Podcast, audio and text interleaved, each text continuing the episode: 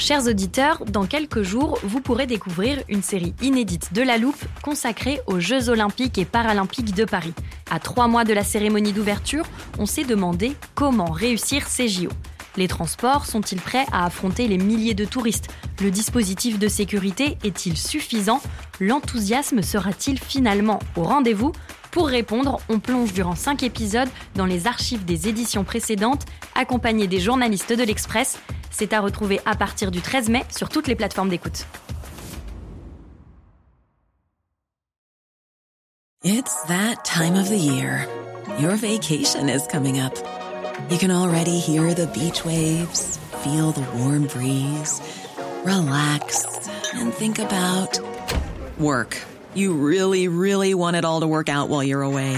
Monday.com gives you and the team that peace of mind. When all work is on one platform and everyone's in sync, things just flow wherever you are. Tap the banner to go to Monday.com.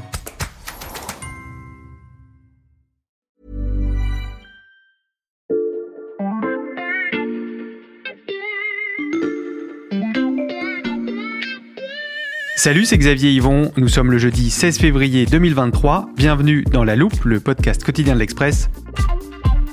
Allez, venez, on va écouter l'info de plus près.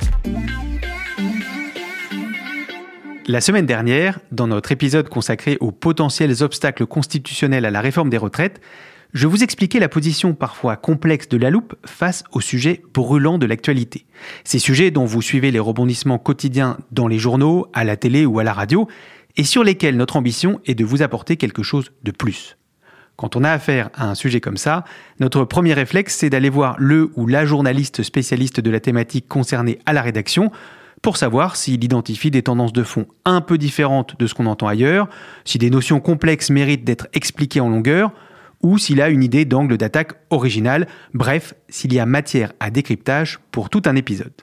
Il y a quelques jours, c'est exactement ce que j'ai fait avec Olivier Perrou, spécialiste de la gauche au service politique de l'Express. Il a pris son air de celui qui a une bonne idée et il m'a dit que sans attendre la fin du débat parlementaire, il y avait un constat évident à ses yeux, l'inversion des rôles entre les syndicats et les députés de la gauche, en l'occurrence ceux de la France insoumise. Je vous imagine froncer les sourcils, ne vous inquiétez pas, il va tout vous expliquer.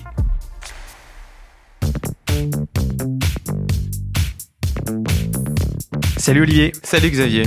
Je lance tout de suite l'extrait que tu m'as demandé d'isoler pour euh, commencer le podcast. Ouais, mais d'abord un peu de contexte. Hein. Ça se passe à l'Assemblée nationale, c'était la semaine dernière. Oui, monsieur le député, vous, êtes la caricature de ce que j'essaie dénoncer dans le Parisien, c'est la bordélisation du pays. Alors, nos auditeurs, ils ont reconnu la voix du ministre de l'Intérieur Gérald Darmanin. Je voulais leur faire entendre ça pour commencer parce qu'il y a dans cet extrait tous les ingrédients du phénomène qu'on observe en ce moment euh, à l'Assemblée nationale. Le premier et le deuxième, euh, ils vont ensemble. Hein. C'est ce mot qu'emploie euh, Gérald Darmanin, le terme de bordélisation. Mhm. Hein, c'est lui qui, le premier, l'a dit dans une interview au Parisien. Et le brouhaha qu'on entend derrière lui, qui est une sorte de bruit de fond, hein, qui est permanent dans, dans l'hémicycle du Palais Bourbon. Olivier, tu es venu sans la Bible du service politique de l'Express, mais sans me replonger dans les archives de l'Assemblée nationale.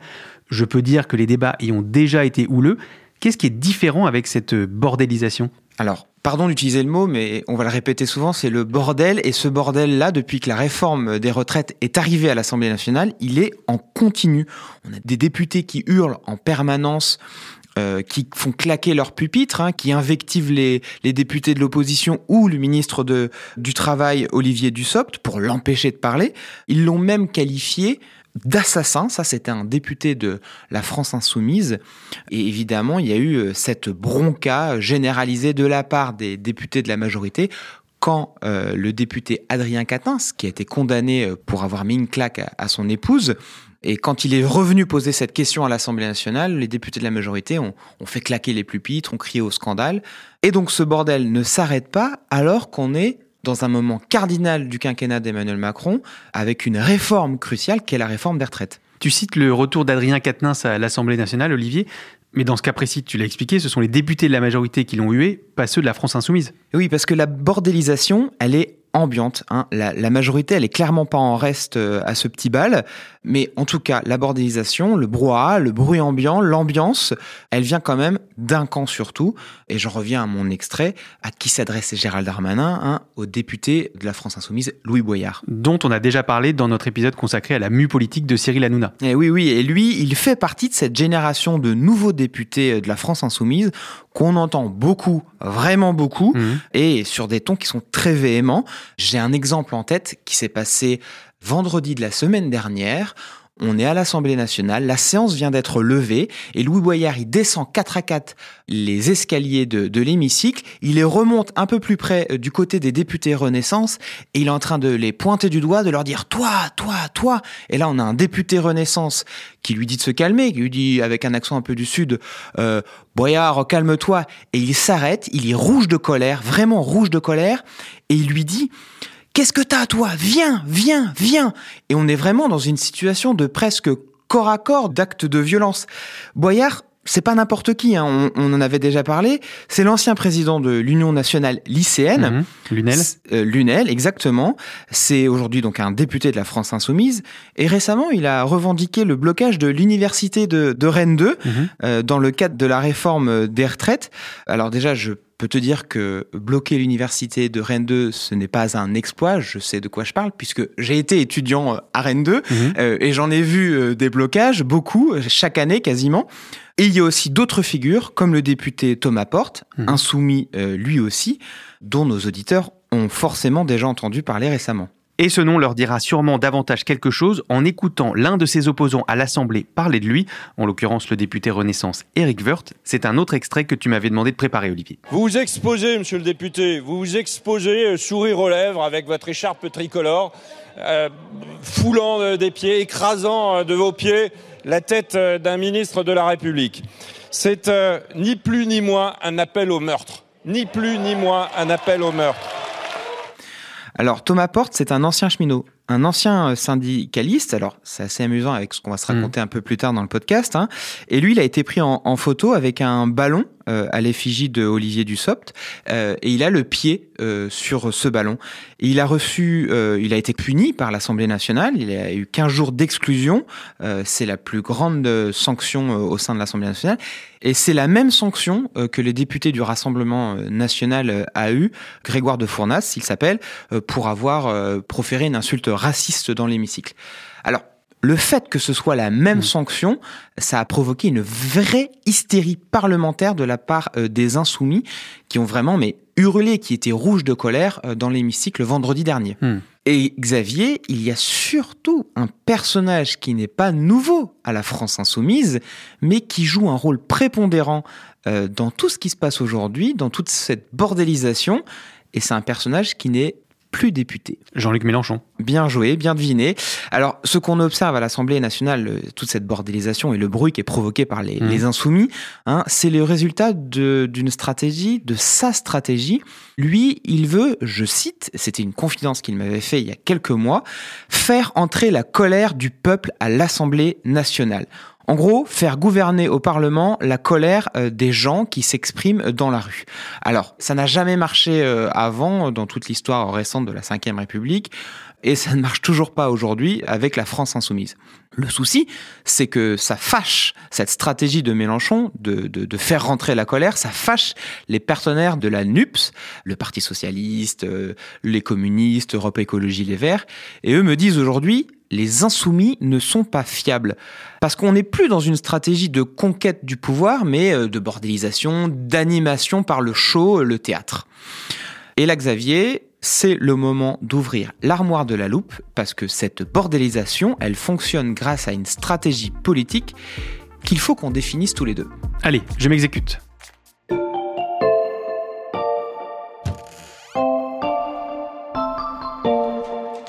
Xavier, le terme que je veux définir avec toi, et je sais que vous l'avez déjà brièvement évoqué dans la loupe, mais on va en donner une définition un peu plus précise, c'est l'obstruction parlementaire. C'est ce fait de déposer des dizaines, des centaines, voire des milliers, voire des dizaines de milliers d'amendements à une loi, non pas pour les faire adopter, hein, mais pour retarder au maximum l'adoption d'un texte, le bloquer, en prolongeant euh, les débats ad nauseam. C'est parfaitement clair, merci. Je range ça dans l'armoire. Mais là encore, Olivier, je pourrais te répondre que cette pratique n'est pas nouvelle. Oui, et tu as parfaitement raison, Xavier. Euh, c'est vieux comme le monde, hein, l'obstruction parlementaire. Il y a une image euh, qui est restée un peu dans les mémoires, c'est celle de, de Jean-Louis Debré, euh, qui était président de l'Assemblée nationale en 2006. Il est au perchoir et il pose de part et d'autre de son bureau les 137 000 amendements qu'il a reçus sur alors, c'était pas le projet de loi de réforme des Mhm. retraites, c'était le projet de loi autorisant la privatisation de Gaz de France. Mhm. Bon, toutes ces paquets de feuilles qu'il a mis, c'était des feuilles de papier blanc. Il n'y avait pas vraiment euh, écrit les, les amendements dessus. Il voulait juste faire un symbole. Mais l'équivalent de toutes ces ramettes de papier posées les unes sur les autres, c'est 27 500 feuilles de papier. C'était énorme. Mais cette technique de l'obstruction parlementaire, tous euh, les bancs de l'hémicycle euh, l'utilisent ou l'ont utilisé. D'ailleurs, un des partis à avoir fait une stratégie bien établie là-dessus, Mhm. c'est les Républicains, feu l'UMP avant. Eux, ils ont inventé un, un procédé d'obstruction qui est le de déposer le même amendement, mot pour mot, par tous ces députés. Un copier-coller et que chacun doit défendre. Donc chacun défend le même amendement sur le retrait d'une virgule dans un texte, sur l'ajout d'un chiffre. euh, Enfin, c'est des choses aussi euh, ridicules que ça. Et cette technique des LR, eh bien, elle a été un peu euh, reprise par euh, la France insoumise aujourd'hui pour le projet de loi de réforme des retraites. Ce que fait euh, LFI, c'est euh, ils, ont, ils ont regroupé 7 ou 10 députés qui déposent le même amendement, Mhm. mot pour mot. Il faut savoir quand même que pour euh, cette réforme des retraites, on est très loin du record de l'époque euh, de Jean-Louis Debré. Euh, mais tout de même, on a environ 20 000 amendements. Juste à noter, pour être précis, l'ANUPS en a fait sauter 1000 de ces amendements, mais il en reste énormément. Et le, débat prendra fin, quoi qu'il en soit, vendredi, demain soir. Ok Olivier, mais tu n'as toujours pas répondu à ma question. Quelle est la différence entre cette obstruction-là et les précédentes Un peu de patience, Xavier. Je vais t'expliquer justement qu'il y a deux différences majeures avec les obstructions qu'on a vues par le passé. Lesquelles? Alors la première raison, elle n'est pas vraiment du fait de la France insoumise. Parce que à cette obstruction qu'ils sont en train de provoquer, s'ajoute une autre obstruction qui ne colle pas du tout à la définition originale que je t'ai donnée précédemment. C'est une sorte d'obstruction déguisée. Et celle-ci, elle est signée du gouvernement lui-même. Parce que si la France insoumise fait retarder les débats, le gouvernement d'Elisabeth Borne, lui, ne veut pas non plus vraiment les accélérer. Je m'explique. Il veut même empêcher le vote. Il ne veut pas de débat le week-end, par exemple. Ils ont empêché ça. Il a surtout, et c'est là qu'est le fait marquant, utilisé un article que personne ne connaît vraiment, qui est l'article 47.1 de la Constitution.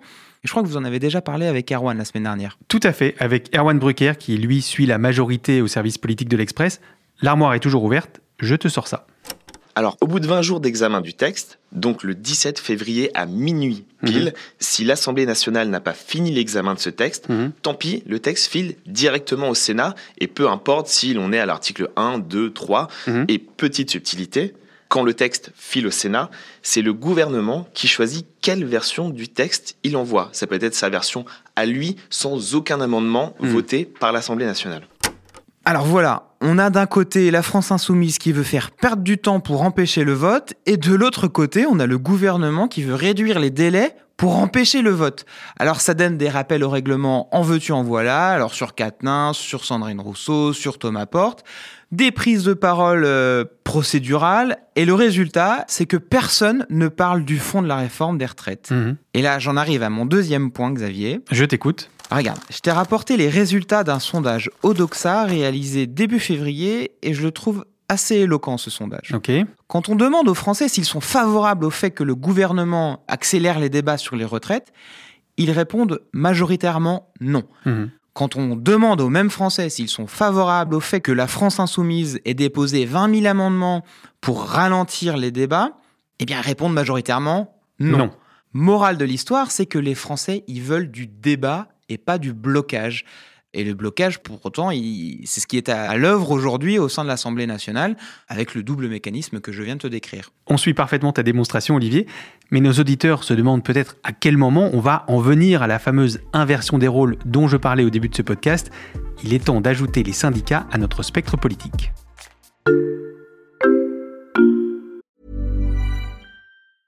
Mother's Day is around the corner. Find the perfect gift for the mom in your life with a stunning piece of jewelry from Blue Nile. From timeless pearls to dazzling gemstones, Blue Nile has something she'll adore. Need it fast? Most items can ship overnight. Plus, enjoy guaranteed free shipping and returns. Don't miss our special Mother's Day deals. Save big on the season's most beautiful trends. For a limited time, get up to 50% off by going to BlueNile.com. That's BlueNile.com.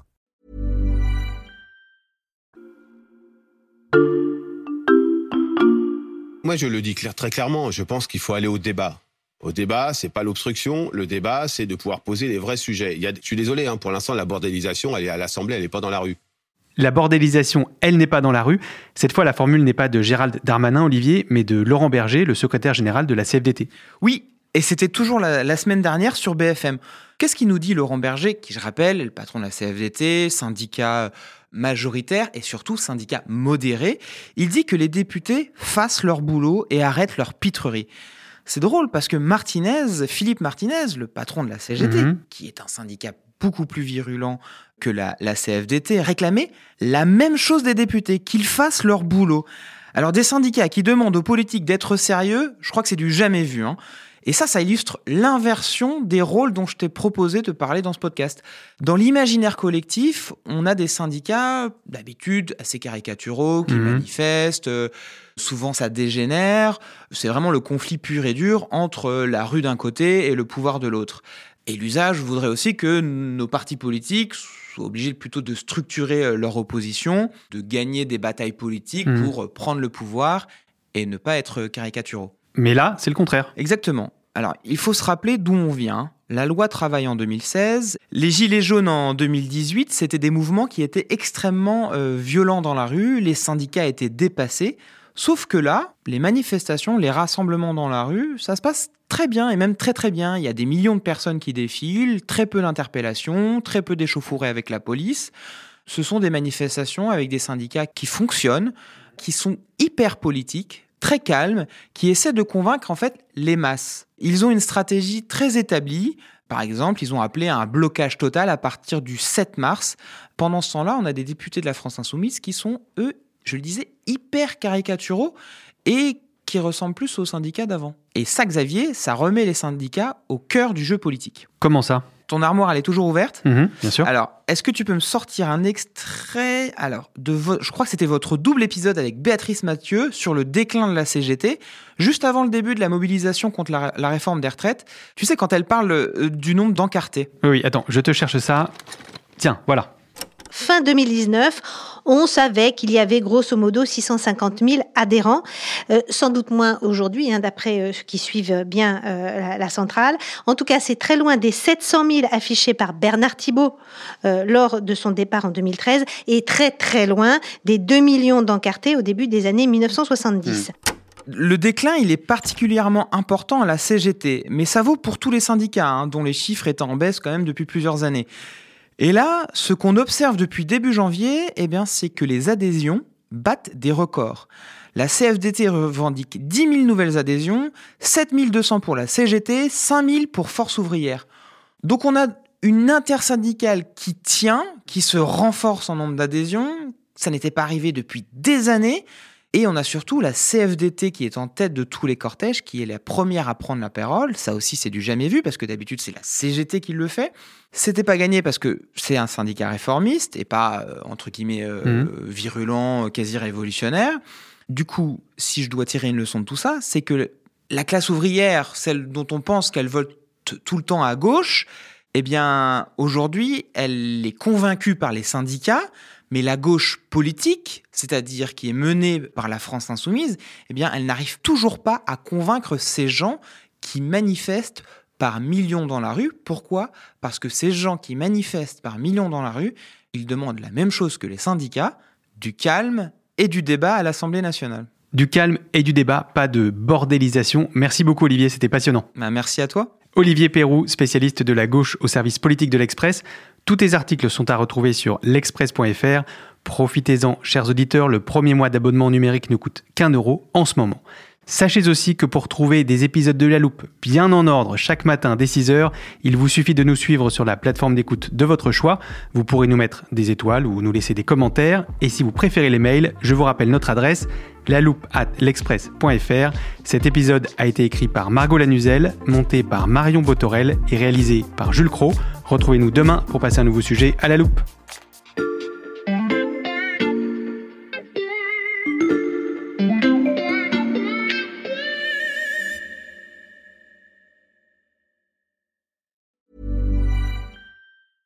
Normally, being a little extra might be a bit much, but not when it comes to healthcare. That's why United Healthcare's Health Protector Guard fixed indemnity insurance plans, underwritten by Golden Rule Insurance Company, supplement your primary plan so you manage out of pocket costs. Learn more at uh1.com. Hey, it's Danny Pellegrino from Everything Iconic.